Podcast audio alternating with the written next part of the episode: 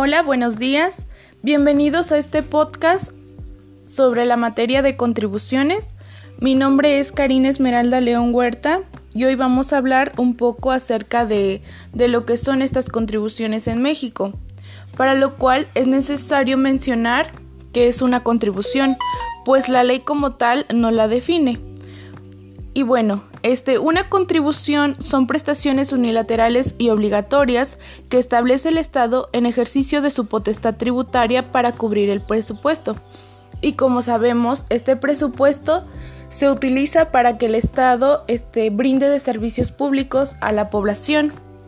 Ahora bien, de conformidad con el artículo 31 de la Constitución, en su fracción cuarta, se establece como obligación de todos los, los mexicanos el contribuir al gasto público de la Federación, de la Ciudad de México, los estados y municipios, de una forma proporcional y equitativa y este, conforme a lo dispongan las leyes fiscales.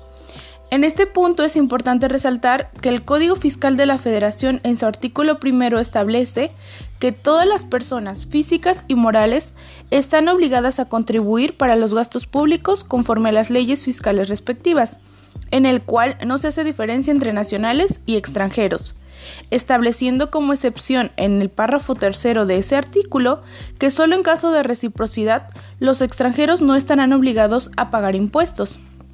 Luego entonces, en el mismo código, en su artículo segundo, nos menciona cuáles son las contribuciones con las que se cubrirá el gasto público. Dichas contribuciones comprenden lo que son los impuestos, las aportaciones de seguridad social, contribuciones de mejoras y derechos, los cuales define de la siguiente manera. Por impuestos se entienden las contribuciones establecidas en la ley que deben de pagar las personas físicas y morales que se encuentran en la situación jurídica o de hecho prevista por la misma y que sean distintas a las señaladas en las demás fracciones. Es decir, diferentes a las aportaciones de seguridad social, contribuciones de mejoras y derechos.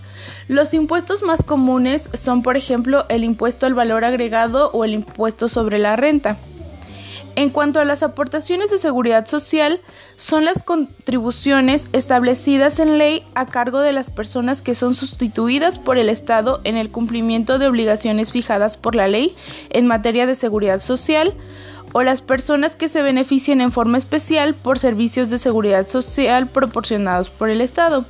En este caso son las que este, pagan los patrones al Estado. En la cuestión de las contribuciones de mejora son las que están establecidas en la ley a cargo de las personas físicas y morales que se beneficien de manera directa por obras públicas. Los derechos este, son las contribuciones establecidas en la ley por el uso o aprovechamiento de los bienes del dominio público de la nación, así como por recibir servicios que presta el Estado en sus funciones de derecho público, excepto cuando se presten por organismos descentralizados u órganos desconcentrados, cuando en este último caso se trate de contraprestaciones que no se encuentren previstas en la Ley Federal de Derechos. También son los derechos las contribuciones a cargo de los organismos públicos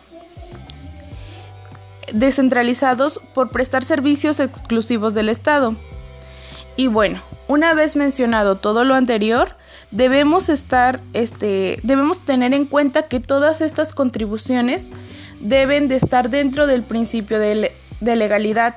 ¿Y esto qué significa? Es que deben estar contenidas en una ley y ser destinadas al gasto público, para que se entiendan como legalmente impuestas, con las cuales se cubrirán los gastos de la Federación, de la Ciudad de México, los estados y los municipios